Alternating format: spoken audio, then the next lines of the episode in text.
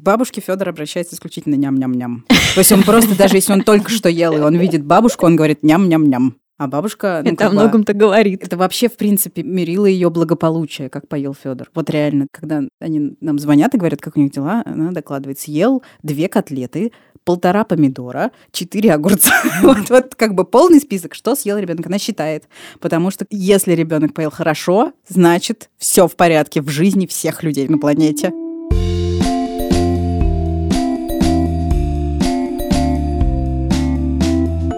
Всем привет, с вами честный подкаст о материнстве «Ты же мать». И мы его ведущие. Настя Хартулари, и у меня есть дочка Варя, ей скоро два года. А меня зовут Саша Довлатова, у меня трое детей. Сын Миша, ему 18 лет, дочка Маша, и ей 13 с половиной лет, сын Костя, ему 5 с половиной лет. И все они сидят дома на карантине. А меня зовут Настя Красильникова, у меня есть сын Федор, ему три года. А мы сегодня поговорим о бабушках и дедушках наших детей и о том, какое участие вообще в выращивании наших детей принимает наши старшие родственники, какие могут быть с этим связаны радости, сложности и прочие интересные вещи. Знаете, что я хочу вас спросить? Многие мамы, когда мы еще не родили детей, говорят нам, вот родишь, поймешь. А многие люди, которые родили детей, говорят, вот теперь я наконец-то лучше понимаю свою маму. У кого-нибудь из вас было что-то подобное? Кто-то стал лучше понимать свою маму э, после того, как появились дети? У меня ровно наоборот. Я не помню, чтобы мне мама так говорила, но на каком-то этапе я поняла, что вообще то, что я знаю от мамы, все, что я знаю про физику и математику, и до сих пор страшно благодарна, но все, что я знаю про семейную жизнь, про воспитание детей, оно совершенно не как бы коррелирует не с моей жизнью. Более того, что эти или советы, или мнения, они мне даже не очень помогают. Ну, просто потому что мама был один ребенок, у меня их трое, да. И я помню недавно, когда мама мне что-то там про семейную жизнь, мне хотела дать мне какой-то совет. И я вдруг поняла, я говорю, мама, я замужем за одним человеком уже 15 лет. Ты ни с одним своим мужем не прожила дольше, ну, я не помню, там, 5 лет или скольки лет. И мама так говорит, да, да, действительно, ну, то есть в плане сохранения отношений. Поэтому, честно говоря, вообще, вообще все это у нас не работает. Более того, да, когда мы с мамой обсуждаем какие-то вещи про детей, ну, я ей рассказываю свои тревоги, да, делюсь. Вот выясняется, что у нас абсолютно разные реакции. То есть даже вот это поймешь меня не сработает. Мы на одно и то же реагируем совершенно по-разному. Я тоже не помню, чтобы мне мама говорила, что родишь, поймешь, но сейчас периодически она говорит о том, что ну теперь ты меня понимаешь, и я не знаю, как ответить на ее вопрос. А вот что она имеет в виду, когда она это говорит? Может быть, про то, как это сложно, про то, как иногда бывает нелегко справляться с детьми, и каких усилий это требует. Это правда сложно, и это правда требует определенных усилий. Ты выходишь на какой-то новый уровень самосознания. Мне кажется, это что-то про это, но я думаю, что, наверное, стоит уточнить. А вот в связи с этим, кстати, тоже вопрос. Не знаю, обсуждали ли вы с ней когда-нибудь, что у тебя будут дети? Она говорила тебе, как это? Потому что, например, мне мама говорила, то есть, наверное, она говорила разное, но запомнила я только вот одну фразу. Детки — это такое счастье. И это настолько вошло в диссонанс с тем, что чем оказалось на самом деле мое материнство, что я до сих пор не могу понять, что там вообще про счастье. Нет, таких вещей мама мне не говорила. Сейчас мы как-то иногда что-то обсуждаем, да и то крайне редко. Я не могу даже, наверное, вспомнить, чтобы мы это обсуждали конкретно, что-то как воспитывать, что когда делать, или даже какие-то базовые бытовые вопросы мы тоже не обсуждаем. Ну, эту вот фразу «ну, теперь ты меня понимаешь», я ее запомнила. Я все таки думаю, что тут еще важно то, что мы запоминаем сами. Не то, что нам родители сказали, а то, что угу. мы это запомнили. Вот я, например, из рассказов своей мамы, у меня складывалось ну, воспоминание и картина, что это очень тяжело. Она никогда не говорила, что это было тяжело, то есть не вздыхала и не говорила, даже так, как мы здесь сейчас, да, это обсуждаем. Но вот какие-то истории, которые она рассказывала про меня в детстве, нашу с ней жизнь, мне казалось, мама очень от многого вынуждена была отказаться из-за меня, да, там как-то поменять свою жизнь. Опять же, этого прямо никогда не звучало, да, но это то, что я услышала. Это история про то, что мы слышим как бы от своих родителей, да. Ну вот опять же, мой любимый пример, когда ты говоришь ребенку, ты был такой хорошенький, когда родился, ребенок слышит только то, что сейчас ты страшненький, да, вот это то же самое, что мы там поймали. И меня как раз из-за того, что я вот так запомнила, наоборот, протест какой-то, потому что, ну, я вот думаю, мама, у тебя была одна я. Мама человек с таким, ну, энергичным характером, человек с очень как бы структурированный, четкий, у него все по режиму. И это, кстати, стало восхищать, когда я стала матерью, да, потому что я так не могу жизнь организовать четко, как мама может, да, у нее все это, ну, на физик, математика, мне кажется, может быть, еще то, что она мать-одиночка, ей, да, приходилось выстраивать. Но, тем не менее, у нее был один ребенок, и я была очень, мне кажется, покладистая, послушная девочка, такая без больших проблем. А была бабушка, была дедушка, было место в детском саду, я училась в школе, да, и как-то все это, мне кажется, это вообще детский сад какой-то, нет в этом ничего сложного. Но это, опять же, тоже какое-то обесценивание. Понятно, что у всех свои сложности, но вот как раз я вот от своей мамы восприняла то, что это очень сложно. Не просто женщине а воспитывать ребенка. Ну, у меня, наверное, самое главное какие-то воспоминания из детства и про отношения с родителями и с мамой, что все-таки мне страшно не хватало родителей и вместе, и по отдельности. То есть мне родители развелись, когда мне было, по-моему, 4 года или, может быть, чуть меньше. Потом было начало 90-х. По воспоминаниям родителей и по их ощущениям, это было какое-то сложное время, когда, видимо, было, как мне сейчас кажется, и как я чувствую, было не совсем до меня, и, в общем, мною занимались много бабушки и дедушки. И поэтому у меня ужасно теплые воспоминания о бабушках, о дедушке, и ощущение, что мне страшно не хватало мамы, общения с ней, и мне ужасно хотелось проводить с ней больше времени, мне страшно не хватало общения с папой, и мне хотелось проводить больше времени с ним, и мне до какого-то момента я ужасно хотела быть как папа и делать все, что делает папа. И, в общем, моей путеводной звездой был папа, и у меня были прекрасные бабушки, и вот это вот ужасное такое ощущение, что вот не хватало мне их, именно мам, папы. И поэтому сейчас мне хочется поступать в какой-то степени вопреки вот этому и давать как можно больше себя Варе. Не знаю, есть ли у нее потребность в этом, пока непонятно, но у меня есть потребность именно додать Варе то, чего не получила я.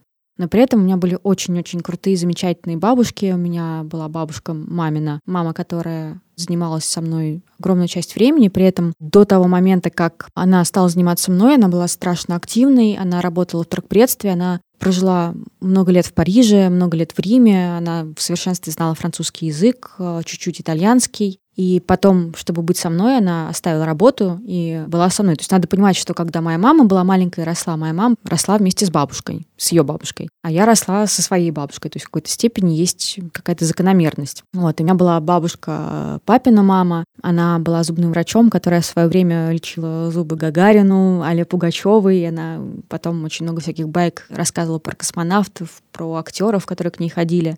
Она готовила изумительные Наполеоны, какие-то там просто прекраснейшие рассольники, супы. Для меня это какое-то просто вот очень теплое, очень прекрасное воспоминание. И сейчас я понимаю, что, наверное, Варя в другой ситуации, потому что а, одна бабушка, моя мама, она сейчас далеко, на другой части планеты, и мы созваниваемся, мы общаемся, но все же мне, вот мне, не знаю, Варе, наверное, пока все равно, но мне вот не хватает вот этой вот атмосферы какого-то детства, что ли, как вот что-то вот что подсвечивает и делает детство именно таким, вот это вот ощущение теплоты, которое дают бабушки, дедушки. Родители мужа. Родители мужа, они чуть ближе, мы стараемся с ними тоже часто общаться, но у них тоже своя активная жизнь, и, наверное, они проводят чуть меньше времени с Варей, чем со мной проводили мои бабушка и дедушка. И ни в коем случае никто в этом не виноват, и никого я в этом не обвиняю, что там надо больше с внучкой сидеть. У меня очень замечательная свекровь, я восхищаюсь ее активностью, любопытством, и она очень классная. Но вот у меня вот свои воспоминания о детстве. Я понимаю, что я не могу никак их взять и пересадить и вживить Варю. Я очень сейчас расчувствовалась, и мне прям ужасно захотелось Наполеона Бабушкина. Извините. У меня была бабушка жесть вообще. На самом деле я рада, что можно про нее сказать, потому что она заслужила, она вообще заслужила быть героиней, не знаю, романа, повести. Ну, то есть она была очень яркая женщина. Она была из деревни, из Псковской области, и в 16 или в 17 лет и ходила в школу в соседнюю деревню за 15 километров. Но она 24 -го года, война началась в 41-м, в каком-то она классе была, она сбежала из дома и, значит, ушла на фронт и служила, и была контужена беременная в 44-м. И, ну, как моя мама говорит, что все вот эти бабушкины черты характера, это все-таки следствие контузии. Еще иногда мама любила, правда, саму бабушку упрекать, что это как бы я инвалид детства, потому что была контужена, беременная мной. Моя мама родилась а, в апреле 45-го, в семимесячной.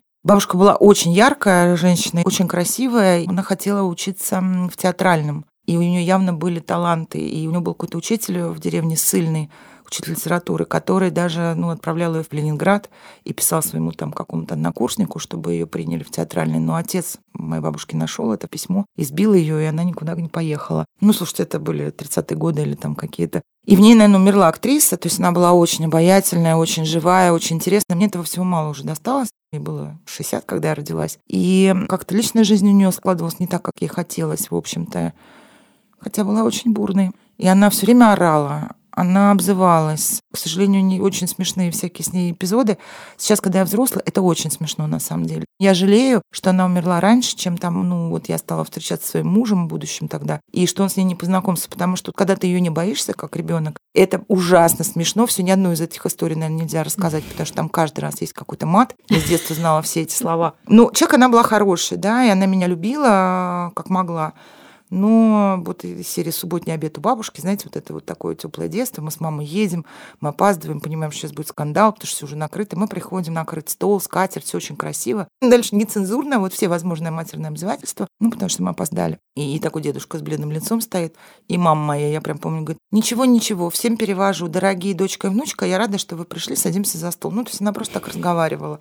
Но в детстве я, конечно, вот это терпеть не бабушку не могла, я ее боялась. И, в общем, у меня вот такого теплой картины спокойные, как у всех были добренькие бабушки и дедушки, которые, да, всем им все разрешают, балуют. Вот этого у меня ничего не было. У меня как раз мама в этой роли была. И интересно, что мама моя эту роль сохранила с моими детьми. Мы живем в разных городах, они видятся не так часто, и раз в год, например, раньше чаще. И я помню, как Миша ночью сказал, я хочу есть. И мама, которая за 70, подскочила и побежала жарить ему омлетик. Mm-hmm. И я чуть не разрыдалась. Я говорю, мама, если бы я вот в детстве тебе сказала, что в час ночи я хочу омлет, можно себе представить, что я бы услышала, да, как бы, ну, иди делай. Но это в лучшем случае. Ну, у нее есть какие-то правила очень жесткие. Сначала с утра все едят кашу, и это надо сказать, что даже 18-летний Миша, приезжая к бабушке, на завтрак ест кашу, и никто не спорит. Всю жизнь они едят у нее кашу, и это как бы, ну, такая договоренность, да, и всех она устраивает. Вот, мне кажется, мягкости такой мне от мамы не досталось. У нас возрастом помягчала, и вот детям моим тут повезло. Тем более это не все время, а редко, и это прям счастье.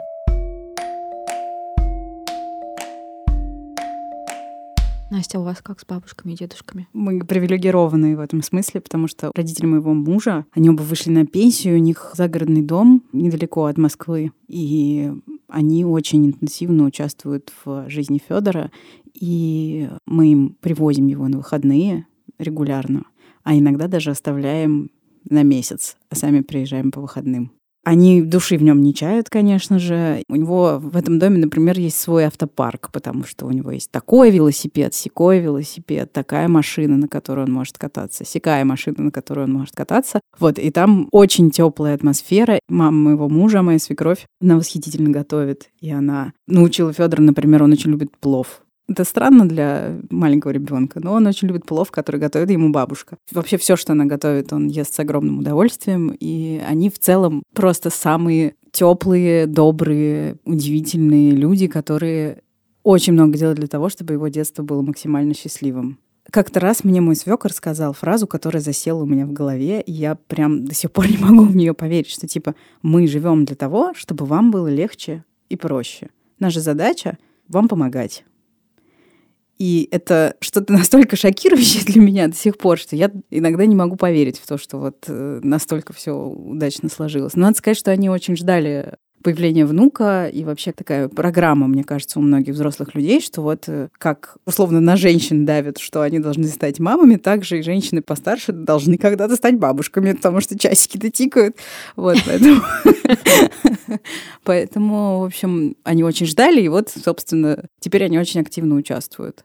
Да, и моя свекровь меня очень э, поддерживала после родов буквально тем, что она привозила, например, я помню, она привозила еду. Я вот в этом тумане выбиралась, значит, из бессонных ночей и ела манты, которые она привезла. И это всегда было как-то супер поддерживающе. И, и это внимание на самом деле было ужасно приятно. Мне кажется, что да, это большое везение и большая привилегия, что у Федора есть такие бабушка с дедушкой, и у нас есть такая опора и поддержка. Вот мой папа живет в Зимбабве, работает послом Российской Федерации в Республике Зимбабве. И он редко видится со своим внуком, потому что он в Африке. А моя мама, она человек с такой хорошей карьерой. У нее всего трое детей, мы с сестрой, мы близнецы. И наш младший брат Гоша, которому сейчас, по-моему, 12 лет. То есть у моей мамы есть, собственно, свой маленький ребенок, которым она занимается почти все свободное от работы время по понятным причинам, потому что папа там, вот, и ей приходится, конечно же, ну, тоже как бы в таком режиме жить непростом. И поэтому она, конечно, реже видится с э, ребенком, вот, но тоже каждый раз, когда они видятся, это всегда приятно. Вот. Но это такая редкая штука, к сожалению. Конечно, хотелось бы почаще, но обстоятельства пока не позволяют. А у меня вот вопрос. Ты сказала, что вы Федора отдаете бабушке дедушке часто, надолго. Как мне кажется, ты человек с четким пониманием, как нужно заниматься с твоим ребенком, там, как с ним надо обращаться, как относиться к его питанию и так далее, и так далее. То есть тебя полностью устраивает, как свекр со свекровью это все делают? Или ты все-таки просто смирилась с чем-то, и все не по-твоему? А, это очень хороший вопрос, спасибо. Я очень хорошо это помню, что в первый раз, когда они приехали знакомиться с Федором, когда мы выписались из роддома и приехали домой, моя свекровь подошла к ребенку, а я тогда была, ну, в очень плохом состоянии физически и морально, и мне было, в общем, ну, короче, я совсем была тень человека. И моя свекровь подошла, значит, к моему ребенку, который лежал на пеленальном столике, и стал, значит, что-то с ним ворковать, что вот совсем ты на нас не похож, не в Ефимовых ты, конечно. Ну, я думаю, ну, ну, не похож, ладно. А потом она говорит, ну, главное, к рукам не приучить. Я прям помню, этот ляск забрала, как я просто, я не смогла себя сдержать, я очень строго сказала, значит так, объявление. Мы приучаем ребенка к рукам. Он будет приучен к рукам в любом случае, поэтому давайте все исходить из этого. Видимо, в то время, вообще в младенчестве Федора, я была особенно неприятным человеком. Я думаю, что моим родственникам было со мной непросто, но они, конечно, проявили чудеса терпения, такта и доброжелательности, и никак мне не показали, что они мной недовольны. Но э, что касается того, что происходит сейчас, я абсолютно уверена в том, что все, что они сделают, будет только во благо. Круто. Ну да, я на самом деле думаю не то, что все, что сделает моя свекровь во благо и правильно. Более того, она более продвинутая в чем-то, чем я, и более спокойная и менее тревожная. Я вспоминаю случай, когда мы вместе со свекровью пошли а, в районную детскую поликлинику. Варе было 3 или 4 месяца. Было лето, но такое прохладное. И там было ужасно жарко, и в какой-то момент свекровь сказала, ну давай ее разденем, здесь просто дышать же нечем. И мы же выходили из поликлиники, и там резко похолодало до плюс 18 градусов. Пока я там какие-то бумажки отдавала регистратуру, свекровь выносила Варю а, буквально в подгузнике и в пеленке. Они спокойно прошли, и тут главный врач поликлиники буквально на весь холл закричала «Господи, чей же это раздетый младенец?» И я стою и понимаю, сказать что-то или не надо. Нет, промолчу, нет, что-то скажу. Ребенку было хорошо, ребенку было очень даже прекрасно в подгузнике и в пеленке, никто не заболел, никто не умер. И я считаю, что было правильным решением. Я бы, может быть, испугалась бы этой злой тетки, которая орала на всю поликлинику и закутала бы еще сильнее. И я понимаю, что все правильно сделали. Я уверена на сто процентов, что в чем-то Варя проведет время лучше и круче с бабушкой, чем со мной. А с дедушкой у них вообще какие-то особенные отношения, потому что сначала Варя очень почему-то осторожно относилась к дедушке, очень его боялась, а сейчас она в последнее время оттаяла и куда-то его уводит, и они как-то что-то там делают, вместе книжки читают, и это ужасно трогательно. Да, у Федора тоже с дедушкой просто какая-то невероятная связь. Когда меня нет, он прям заменяет меня полностью, он его укладывает спать. К бабушке Федор обращается исключительно ням-ням-ням. То есть он просто, даже если он только что ел, и он видит бабушку, он говорит ням-ням-ням. А бабушка... Ну, это о многом-то говорит. Это вообще, в принципе, мерило ее благополучие, как поел Федор. Вот реально, когда они нам звонят и говорят, как у них дела, она докладывает, съел две котлеты, полтора помидора, четыре огурца. вот, вот как бы полный список, что съел ребенок. Она считает. Потому что если ребенок поел хорошо, значит, все в порядке в жизни всех людей на планете. А дедушка, да, дедушка просто как бы супер близкий Федору человек, и они, у них какая-то очень магическая связь. Хочу, на самом деле, сказать еще, моя манера выращивать моего ребенка, она во многом противопоставлена тому, как выращивали меня. То есть я из тех людей, которые думают, вот когда я стану мамой, типа, я не буду так со своими детьми. И вот я стала мамой, и я со своими детьми не обращаюсь принципиально так, как обращались в детстве со мной. Такое признание.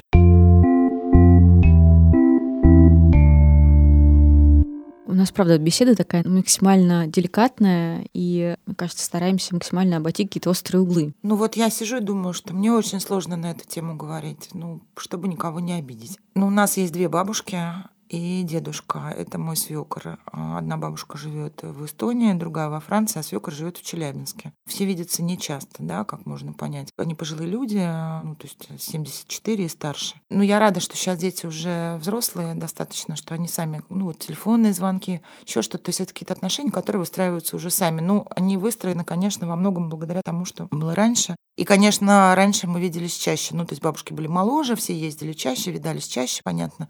Но у меня вот тут огромный плюс в том, что поскольку бабушки жили далеко, никто особо не мог как бы давать советы, не участвовал в ежедневной жизни с ребенком. Они приезжали, они мне помогали, они сидели с детьми, оставались с моими детьми, когда я уезжала в отпуск. И моя мама и свекровь. И Миша, ну, проводил много лет подряд летом в Таллине у моей мамы, да, с пяти лет, по-моему.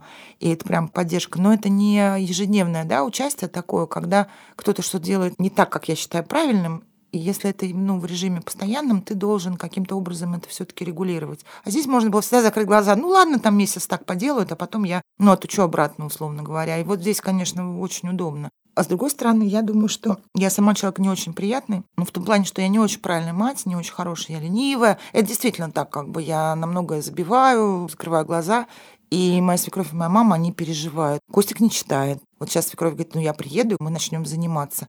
Ну, так я уже достаточно взрослая, я верю, что она это говорит из реально лучших побуждений. Потому что, конечно же, слышу я в этой mm-hmm. фразе другое. Упрек. Слышу-то я то, что мама-то не занимается с папой, а я приеду и позанимаюсь. Я вздыхаю, молчу и понимаю, ну, будем благодарны за все, что есть, да. Если, Галина Павловна, у вас получится научить Костика читать, я буду ужасно благодарна. Мама моя меня, например, пинает, а вы уже сходили к врачу. Это из-за беспокойства о детях. Я, опять же, понимаю, что я ленивая, мы не сходили, я как бы, ну, неправильно что-то делаю. И вот я бываю резкая, конечно, в ответы им обеим. Думаю, что они обе обижаются, подозреваю, но ничего сделать не могу. Моя свекровь провела с нами прошлое лето, мы много общались. Я стала больше доверять. То есть, если мне казалось, что она их балует как-то не так, как я считаю нужным, балует там еще что-то. Нет, она, может, и балует их, когда видит неделю или две в году, да, то есть там можно. А когда у тебя ребенок каждый день, и через три дня он садится тебе на шею, да, то ты уже баловать не получится. Вполне режим дня и расписание лучше, чем у меня, действительно. Ну и как-то я поняла, что я даже, да, может быть, рада делегировать уже. Но раньше, в молодости, мне это давалось очень сложно. Мне кажется, еще свой отпечаток дает расстояние, потому что я иногда тоже очень нервно реагирую на то, что моя мама говорит мне, хотя действительно, наверное, продиктовано какими-то вопросами заботы, да, но при этом я слышу упрек в свой адрес. Ну, то же самое там про речь или что-то еще. Хотя я помню, меня ужасно задело, когда Варя только родилась, и во время родов к Варе применили вакуум, и там иногда интернеты пестрят всякими последствиями применения этого прибора серии вытянутая макушка, гематома на голове, синяки. И вот мне мама говорила, что ну вот там есть на голове синячок или нет. Мы с ней тогда общались тоже как-то то ли по скайпу, то ли еще как-то. Я так расстроилась, потому что я чувствовала в этом беспомощность, и я, честно говоря, злилась. Но я понимаю, что вот сейчас, я понимаю, что это была исключительно какая-то забота, и ни в коем случае не упрек ко мне. Если бы мама была в тот момент, наверное, где-то рядом, близко, не по телефону, не по скайпу, наверное, все как-то общение строилось бы по-другому. Хотя я тогда сама добровольно, когда мама предложила, что вот давай, когда будешь рожать, я приеду к вам и с вами побуду там, вам как-то помогу. Я посчитала, что нам нужно как-то побыть всем втроем первое время, поэтому сказала, нет, мам, давай приезжать э, не будешь. И, э, насколько я понимаю, что она даже обиделась на это, что я в довольно жесткой форме отказала ей, чтобы она приехала и как-то помогла. Считаю, что все равно решение было правильным, что мы вот первый там, месяц как-то привыкали к новой жизни втроем. Мама потом приехала, познакомилась с Варей, когда Варе уже было полгода, и для меня было как-то очень важно, что это был как раз период введения прикорма, что вот какой-то новый этап, прикорм мы вместе с бабушкой попробовали этот кабачок. Это прям вот какой-то момент для меня был очень важным. У нас очень смешно со свекром. С Мишей, я не знаю, они, может, года два уже не виделись. А Костик и Маша в прошлом году ездили в Челябинск. И вот в последнее время нет, а раньше, ну, уже Миша было 12-13 лет. Ну, то есть как-то мне свекр звонил, ну, он звонит сыну и мне. И детям тоже. Он всем звонит отдельно. Это, кстати, прикольно на самом деле. Э, вот. Ну, Саша, занимается ли Миша спортом? Миша, например, 13 лет, и я, я вообще не знаю, где он шарится в данный момент. И давно он бросил все. Вот карате он занимался, тому моменту он бросил. Ну, и я такая честная, сначала все раз, да, он бросил. И тогда, ну, дедушка переживал, надо, Саша, надо, надо купить ему гантели, чтобы он занимался. Вот я стою, какой-нибудь суп мешаю в кастрюле, да, еще у меня компьютер сработает. Думаю, блин, ну, купите ему гантели, ну, вот эту лошадь еще заставьте заниматься. Миша приходит, я говорю, дедушка, да, говорит, он мне звонил, он сказал, что ты мне должна купить гантели, чтобы я занимался. Все, ну, хлопанье дверью. Вот, потом я перестала, я говорю, да, Миша занимается, да, он, да, он как бы занимается спортом, да, он хорошо учится. Ну, потому что я не хотела, как бы, опять же, услышать упреки, как мне кажется. А теперь я тоже понимаю, что, конечно, это просто беспокойство. Но все выражают, как умеют. Я прям рада, что я стала такая, как бы, прямо толерантная. Но вот это гантели, это все время мне муж приходит, я говорю, звонил папа. Он говорит, что, гантели надо купить? Я говорю, да, надо купить гантели. Это такой мем прямо был, чтобы Миша занимался. Но сейчас Маша вот у нас занимается карате тоже. И есть на соревнования. И вот я, дедушке, мы, значит, с радостью это сообщаем. И прям вот, то есть, ну, как бы просто отсеиваем, да, какую-то информацию.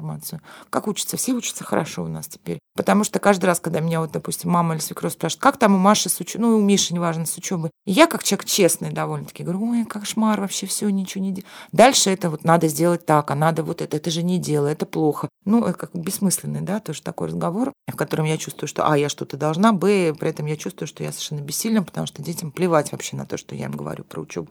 Поэтому я про все теперь говорю, что все хорошо, все нормально. Моя мама точно обижается, что дети звонят редко сами. Но если им позвонить, они общаются. Но сами я маме говорю все мама, ну, это подростки, вот им 18-13 лет. Их даже я, женщина 44 лет, не очень интересую, да, что говорить о женщине 75 лет. Свекровь моя в этом плане, кстати, гибче. Она сама им звонит и сама придумывает. Она умеет подстраиваться, умеет общаться. Вот у нее коммуникативные навыки прекрасно. Ну, она педагог по образованию, да. И она находит темы для разговоров, мне кажется, она даже хитрит, может быть, не знаю. А с Мишей обсуждает то, что ему интересно, Лимонова, политику, что-то, ну, вот такое, Троцкого, да, еще что-то, восхищается им так, что ему хочется продолжать. С Машей довольно долгое время они обсуждали моды и косметику. То есть она вот... Находит подход к каждому. Она, mm-hmm. да, ну вот у меня мама так ей сложная, и я как мама моя, я тоже не умею на ровном месте придумать, ну, как дела, а что ты бабушки не знаю. Я примерно точно так же с детьми разговариваю, нам сложно вот в какую-то игру в это включаться.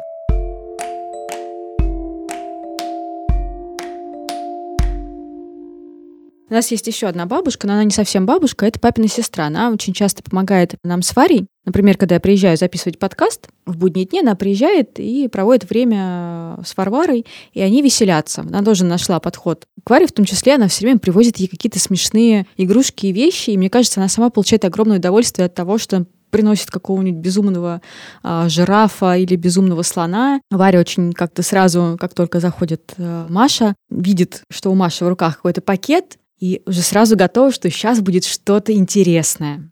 Варя тут же забывает про меня. Я могу спокойно, кстати, уходить э, куда-то, потому что Варя всегда занята каким-то чудо меховым подарком. У нас есть тоже чудо-бабушка, ну не прямая, это тетя Миля в Челябинске. Это сестра моего свекра, старшая. Она живет одна. Ну, она пожилая дама, очень самостоятельная, с активной очень жизненной позицией и политической жизненной позицией. Но вот она берет моих детей к себе гостить. Вот только в этом году сказала, что вот Костику 4 года, не знаю, справлюсь ли я с ними. То есть к ней приезжала Маша, к ней приезжал Миша, они останавливаются в Челябинске у нее, они приезжали по одному к ней.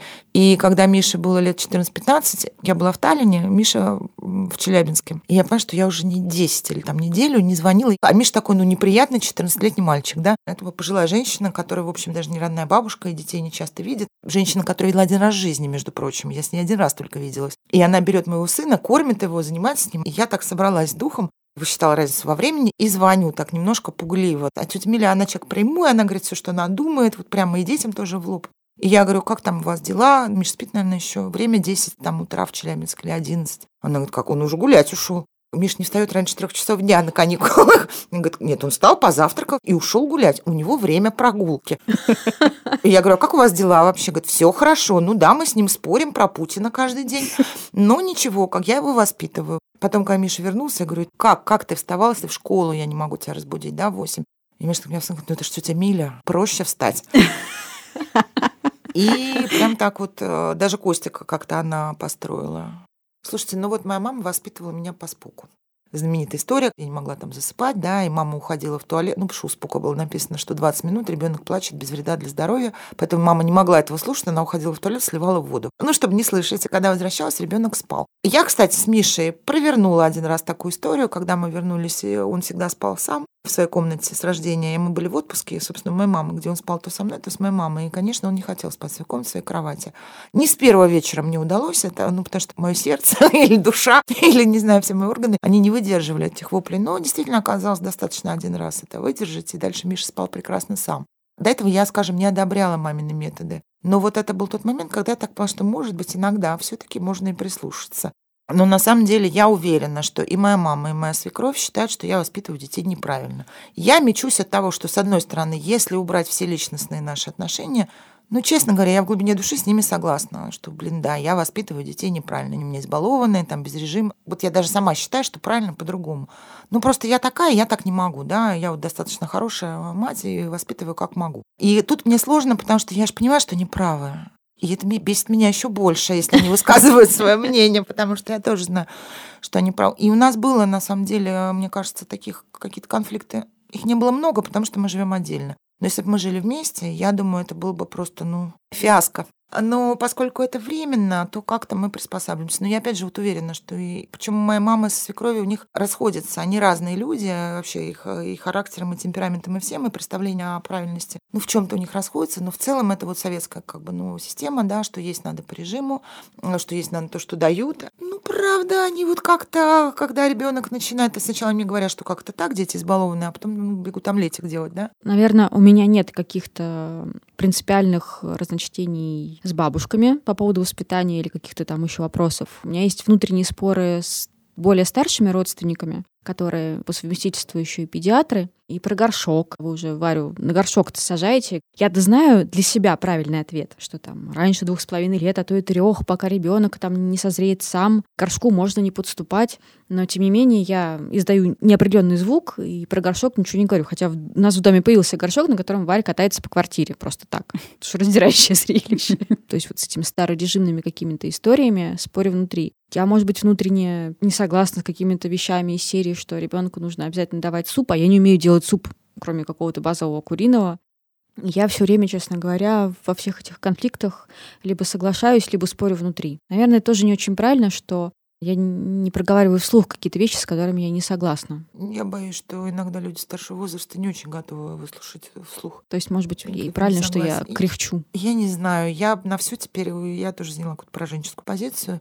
Ну, что там вы делаете, разлагаетесь? Я говорю, да, мы разлагаемся сегодня. И конфликт хотя бы снимается. Ну, потому что я не, не делаю вид, что я не разлагаюсь и не спорю. Страх мой, когда звонит, допустим, бабушка с детьми, я слышу, они там где-то по скайпу. Я слышу, а что у вас сегодня на ужин? Я думаю, боже мой, что же они сейчас скажут? Но ответ может быть разный я съел доширак, там еще что-то, и я все время боюсь. Но я заметила, что, во-первых, внуков бабушки так не третируют. Ну, то есть, если я скажу, что у меня дети ели на ужин доширак, хотя уже тоже со мной никто не связывается, честно говоря, признаем правду. Отрезали ломоть. Ну да, что со мной сделаешь? Я тебе всем говорю, что у меня трое детей, а у них по одному. А попробуй они этот аргумент-то.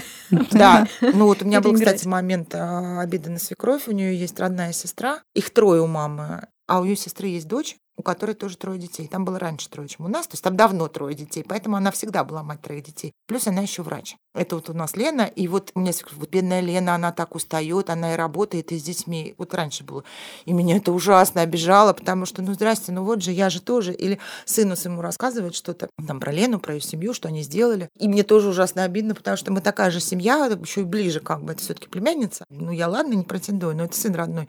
И у нас тоже трое детей, мы работаем, и трали-вали. Но потом выяснилось, а что вот это как раз племянница Лена мне рассказала, что ее мама, родная сестра моей свекрови, рассказывает точно так же ей про, ну, то есть про нас. То есть у них проходит наша семья, как вот эта семья с тремя детьми. И тут-то стало все по-другому. И я поняла, что, видимо, вот это тоже, что я у мамы одна была, и то, что мне не понять вообще отношения, ну, как бы до какого-то момента, да, вот отношения братьев и сестер, со всех их любовью, при этом ревностью, и ненавистью, при этом любовью, да, вот это то, что...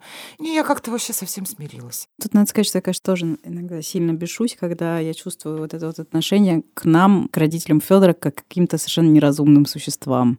Вот буквально на прошлой неделе это было, когда папа моего мужа написал, значит, наш семейный чат, типа, пусть Федор не едет к логопеду на общественном транспорте. Дайте няне денег, пусть она возьмет такси. У меня, конечно, в этот момент мне становится так обидно. То есть, к сожалению, приходится признать, что в некоторых местах эти люди все еще считают, что мы не можем сами принимать такие решения, и нужно обязательно продиктовать нам, что именно и как нам сделать с нашим сыном. И вот это бывает очень Конечно, обидно, да. Меня тут очень отрезвляет Миша, который мне иногда вот я оказываюсь в роли такой бабушки, я ему что-то говорю, ну, Миша, надень шапку, вот из серии. И он говорит, мама, мне 18 лет. Ну, то есть я, бывает, какие-то вещи говорю, не про шапку даже, про шапку это хотя бы смешно, да, вот, а там, положи это в холодильник. Он поворачивается, смотрит на меня и говорит, мама, я не идиот, я не дебил, И я же понимаю, говорю, я просто забочусь. И бабушки что же так, да? Они же просто конечно, заботятся. Конечно, конечно, да. Но при этом все таки хочется немножко то, что по-английски называется словом кредит. То есть хочется, чтобы тебе доверяли. Ну, потому что у меня все таки ребенку уже три года. Я примерно представляю себе, как с ним обращаться и в какой момент он должен пересесть на такси из автобуса. Да, у меня тоже есть свои представления о безопасности, и они, в общем-то, на уровне, судя по тому, что ему три года, и, и он, и он все еще, да, в общем, благополучен. И вот эти вот типа проблески э, полного недоверия и пренебрежения как бы нашим опытом и нашими представлениями о том, как правильно, они бывают. Но при этом все-таки нужно сказать, что Тёмины родители всегда, особенно свекровь моя, всегда всегда говорит, что вот как вы скажете, так мы и сделаем. И это тоже, за что я им очень признательна. Я думаю, что мы тоже тут все собрались, такие довольно счастливые люди в том плане, что мы независимы от бабушек и дедушек, мы с ними не живем, не живем в их квартире, потому что я себе представляю, вот я живу, вот у меня сын, ну, условно, да, тут. Давайте считать, что Костик женился, родил ребенка, он не обидится на, на это, да, привел девушку, они родили ребенка, и они его не так переодевают. Я-то знаю, как правильно. Еще в моей квартире, еще не хотят ко мне прислушиваться. Ну, блин, сложно. У меня начинает падать деле... забрало, потому что я тоже понимаю, что я-то лучше знаю. У меня-то опыт есть. И я у себя дома вообще-то, да, и это мои правила. Не знаю, а ты подруг знакомых своих учишь? Жизни? Раньше, может быть, учила, простите меня за это, это последнее. Ну, тогда не так много говорили про помощь без запроса, да, мы все были, mm-hmm. опять же, не так подкованы. Сейчас я стараюсь этого не делать, и это осознанное усилие над собой. Ну, Но это усилие. Думаю, что учила, что очень, конечно. Иногда очень да, хочется, учила. но сдерживаешь себя. Ну, блин, да, я неприятная буду бабушка. Но я, кстати, поняла. Мне кажется, иногда, и я маме это говорю, что она внуков любит больше, чем меня. Иногда, потому что за тебя я чувствовала ответственность. Вот, может быть, это как ты, Настя, да, да и переживала. А с внуками я знаю, что ты за них отвечаешь, а я как бы вспомогательная, я их не да. обеспечиваю жизнеобеспечение. Но вот и такое есть, да, когда бабушки внуков там любят балт. Вот я поняла, что когда мне говорят, ты тоже так будешь, я поняла, что нет. Вот, то есть трое детей все-таки дает мне вот это четкое понимание, что, честно говоря, мне плевать, что они будут делать со своими детьми, лишь бы меня никто не заставлял ни гулять, ни сидеть, только если я сама захочу. Я мечтаю просто об этом. Единственное, что я думаю, что мне не нравится, что я бабушка. Тут бабушка Костя один раз назвали, и то я расстроилась. Только в этом возрастном, да, каком-то смысле раз, а два, что, не дай Боже, этот ребенок будет в этой квартире. Претендовать не на метры, упаси Боже, а на уклад жизни моей, который так мне не очень принадлежит. А моей мамы моей свекрови, как у родителей одного ребенка, они делали свою карьеру. Я не знаю, это их э, высокая организация или все-таки условия жизни в Советском Союзе. Всех сдавали в ясли, в детский сад. Да, была поддержка бабушек. То есть они карьерно очень реализованные обе женщины. Да, они ездили в командировки, встречались с мужчинами. Да, там у них было по несколько браков. При этом мной мама тоже очень много занималась. Но это было разумно все распределено. Никто не убился не было вот этой жертвенности, да, и вот, вот такого поклания себя на алтарь, как сейчас вот. Я же мать в наших моделях Мне кажется, что семьи в не принципе, было. в целом, если переходить к обобщениям, такое есть чувство, что раньше была генеральная концепция «ты ребенок, ты должен быть благодарен за то, что тебя родили». Сейчас концепция, по-моему, глобально меняется. По крайней мере, на себе я очень хорошо это чувствую. Мне все время хочется извиниться перед моим ребенком, что я его родила в такой непростой мир. Когда я уехала учиться в Москву, мне было 17 почти в общежитии. Моя бабушка так говорила, ты что, куда ты отправляешь? 92 год, Москва, вот это все, да. А она же там вообще наркотики, там еще что-то. Она же в подоле нам принесет. А у меня мама, вот человек физик, математик, да, там теоретик. Говорит, ничего страшного, она девочка. То есть все, что она нам принесет, это точно наше. Вот с мальчиком тут поопаснее. Я тоже, кстати, про это теперь думаю, что с мальчиком еще я не, не пойми что.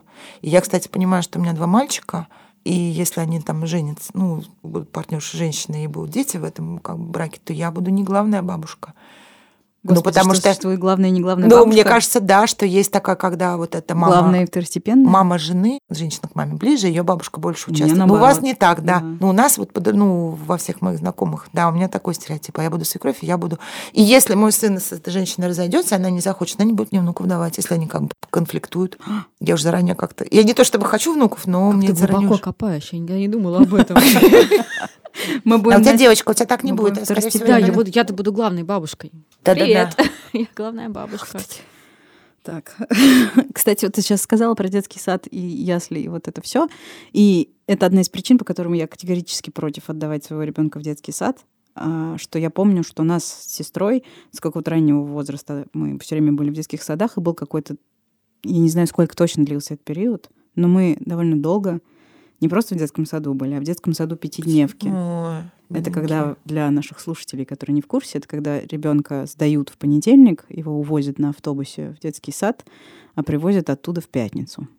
А всю неделю как бы родители живут своей жизнью, а дети живут э, в детском саду, в казенном учреждении. И я помню, что как бы про детские сады у меня просто чудовищные воспоминания. Воспитательницы нас били, издевались над нами, заставляли, значит, есть еду, меня выносили голую за то, что я не спала в тихий час ставили посреди комнаты табуретку. И, в общем, это просто жуть. Это просто липкий ужас, как обращались с детьми тогда. И мне кажется, что... Я не помню, знала ли об этом моя мама, но я думаю, что, наверное... Я просто представить себе не могу, что я своего ребенка отдаю вот этим вот жутким казенным женщинам, которых я не могу контролировать. Я ненавидела детский сад, мои дети его обожали. Но они шли туда в пять лет, в осознанном возрасте, когда очень хотели уже и хотели общаться. Всякого бывает. Слушай, Да, нет, я вот думаю про то, что когда он еще подрастет, может быть, и, и ну, захочет. маленький. Он пойдет в какой-нибудь там частный сад, где будет маленькая группа там и так далее. Но вот эти вот государственные учреждения, мне например, до сих пор, я даже когда мимо детских садов прохожу, я немножко съеживаюсь. Ну, я тоже против. Видишь, Костик не ходит в детский сад, они все сидят дома. Но я, кстати, некоторые вещи, которые какие-то воспитательные, я вот не то, что их принципиально не разделяю, но вот я знаю, что так можно, меня это не устраивает, я так не делаю, да. Потому что я даже если ору, меня все равно никто не боится. Когда моя бабушка кричала, я же помню, что я боялась ее, а мама говорит, что ее никто не боялся, она очень смешная была. Тоже так по-разному все это воспринимается. Слушайте, я вот э, очень признательна бабушке и дедушке Федора за то, что они такое деятельное участие в его жизни принимают. И мне бы хотелось, чтобы у него были классные воспоминания о детстве.